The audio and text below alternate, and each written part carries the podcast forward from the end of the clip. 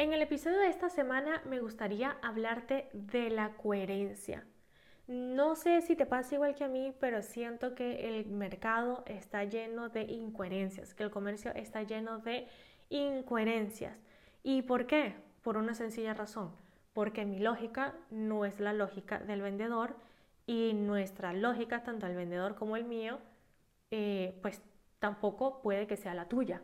Así que ¿Qué te parece si hablamos hoy de las coherencias?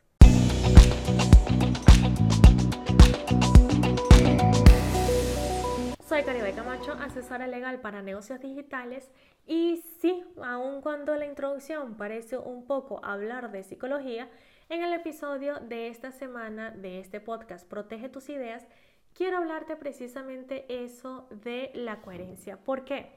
Porque muchas veces cuando estamos dando un servicio, cuando estamos vendiendo un producto determinado, en nuestra cabeza es una cosa y lo más seguro es que en el comprador sea otra cosa. Y tú me dirás, Caribe, pero ¿qué tiene que ver esto con la legalidad? ¿Para dónde va tu mujer? Esto tiene que ver con la legalidad porque mientras nosotros mejor expliquemos nuestros productos, cómo se utilizan, lo que tienen, lo que no tienen, mejor expliquemos nuestros servicios, mejor va a entenderlo nuestro cliente, nuestro comprador y menos problemas vamos a tener.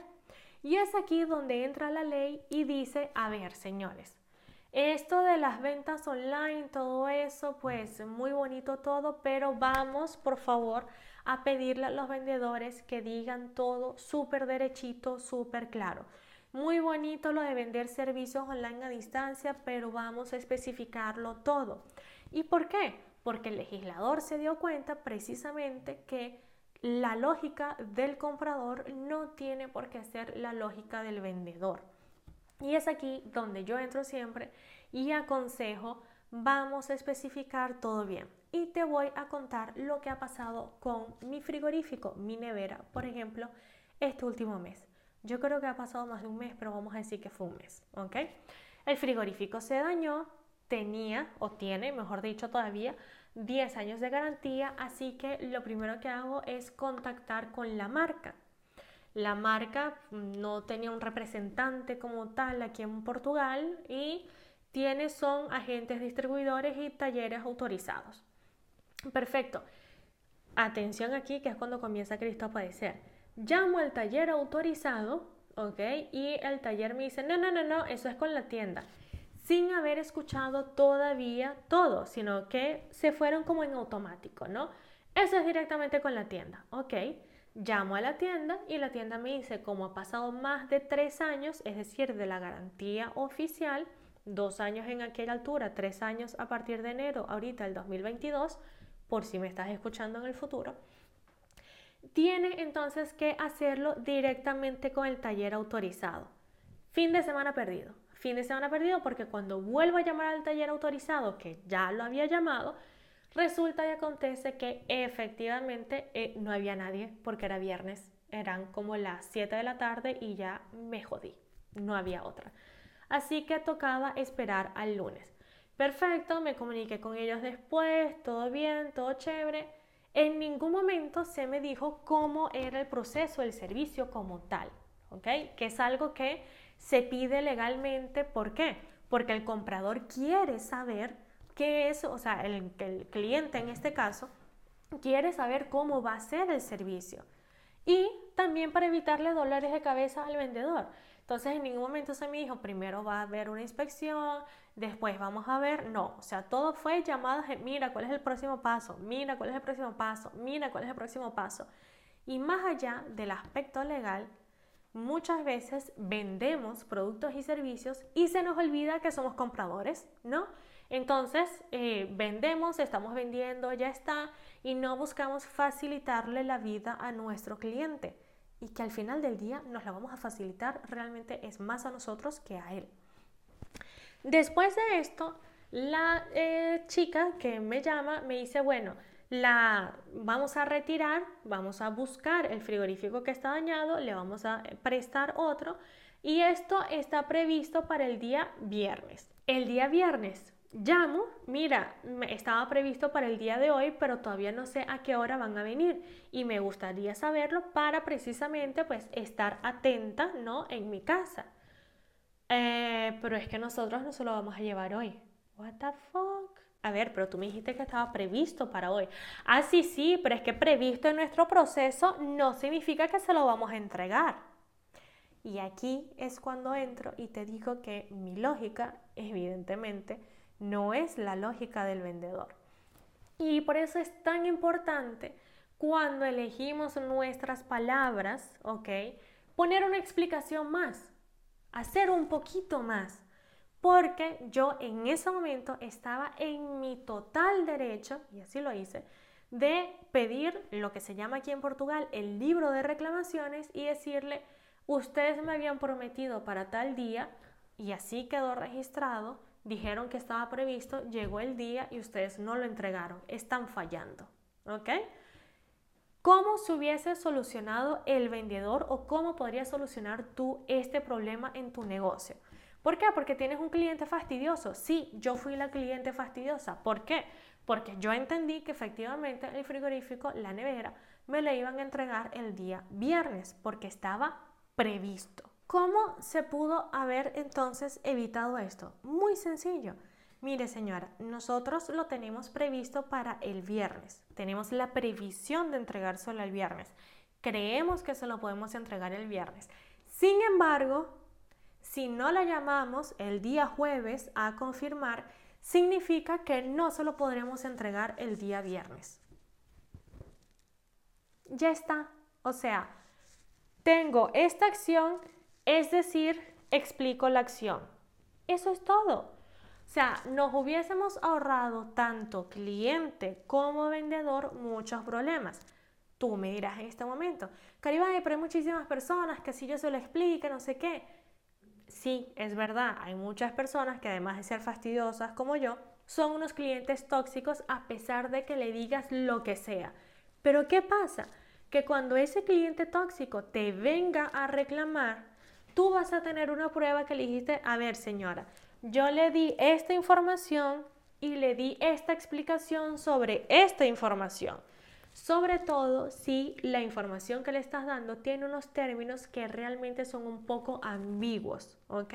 Es mejor utilizar palabras más claras, más directas. Mira, eh, no tenemos seguridad, pero quizás el viernes. Em, estamos, deseamos entregárselo el viernes, sin embargo, no estamos seguros, tenemos que confirmarlo, o sea, ¿no? no, no me tienes que echar el cuento de tu vida, no me tienes que decir, mira, no, es que si fulanito busca el carro, entonces trae que la nevera es grande, que la nevera es chiquita, que hay que quitarle el agua, que hay que ponerle el plástico, que no sé qué, que no me tienes que contar la vida de la nevera, o sea, nada de eso. Pero sí tienes que ponerte en la posición del cliente pero ponerte en la posición del cliente sin tus definiciones y sin tus aclaraciones. O sea, eso es como que tú me digas, eh, Caribay, bueno, ¿qué hago con este formulario?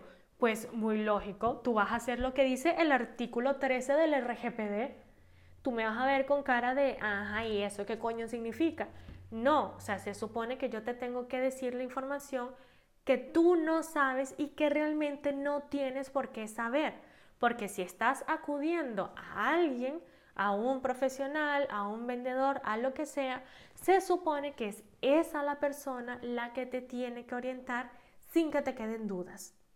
Así que el consejo de esta semana, el episodio de esta semana, es precisamente recordar debemos colocarnos en la posición de nuestro cliente, pero sin la información que tenemos de nuestro negocio.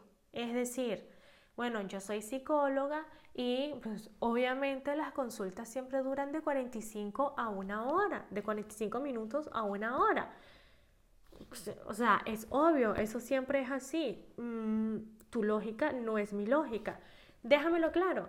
En el primer email que me mandes de confirmación, di, oye, te recuerdo que piqui, piqui, piqui, piqui, piqui. O sea, cada caso es un caso. Si quieres, escríbeme en Instagram, en arroba Camacho, y me cuentas, mira, mi negocio es de esto. O sea, ¿cómo pudiese hacer? Y yo con muchísimo gusto, pues te digo, mira, pudieses hacer esto, pudieses hacer, hacer lo otro.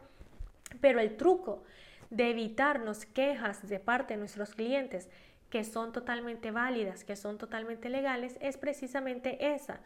Hacemos la información, explicamos la información y la leemos con ojos de cliente, pero sin cabeza de vendedor. O sea, para mí siempre va a ser obvio que un documento se envía en Word, pero quizás para la persona que me está contratando no, y no tiene por qué saberlo. Se supone que soy yo que le tiene que dar esa información. Otro truco, si quieres ir un poco más allá, el truco del almendruco, me encanta esta frase. Otro truco es muy sencillo, dáselo a otra persona, dáselo a alguien que no tenga ni idea de lo que haces, por mucho que se lo has explicado, te diga, es que no entiendo, no entiendo cómo va tu negocio.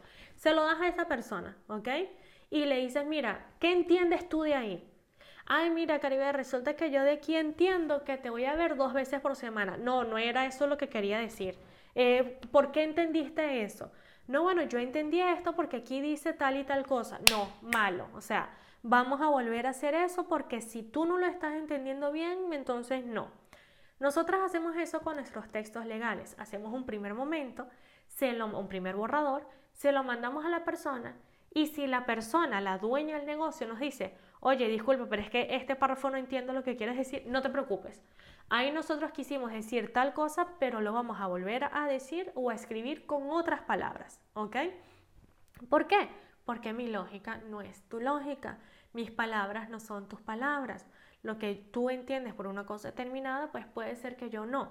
Así que mientras más explicación pongas, mientras más detallado pongas el servicio, menos problemas vas a tener. Fíjate que aquí se mezcla un poco, bueno, se mezcla un poco, no, se mezcla que jode, la atención al cliente con la legalidad que te pide que seas lo más específica posible antes de que haya la compra. Y todo esto se mezcla inclusive con el copy, con si quieres hasta con el storytelling, con dependiendo de lo que estés vendiendo, dependiendo de lo que estés diciendo. Así que, ¿cómo evitar entonces clientes tóxicos? Poniéndose en la posición de ellos y viendo si realmente se entiende todo eso. Obviamente vas a tener clientes exageradamente tóxicos, aquellos que si tú se lo pongas en idioma de Plaza Sésamo, pues van a seguir fastidiando, van a seguir, eh, sí, no te voy a decir que no, ¿ok?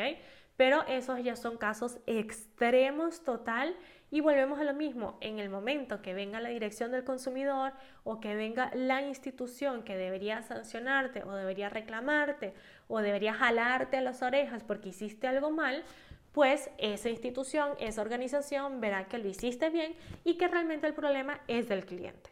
Así que, de nuevo, cada caso es un caso, todo puede pasar en la viña del Señor, pero con esto, créeme que te ahorrarás muchísimos, muchísimos problemas. Espero que te haya gustado el episodio de hoy y por favor compártelo con todas esas personas que tienen un negocio, ya sea que están comenzando, que lo tengan estables, lo que sea. Y si te gustó, etiquétame en Instagram en arroba Camacho o deja un comentario aquí abajo para poderte agradecer muchísimo haberme escuchado hasta acá. Nos vemos la próxima semana. Chao.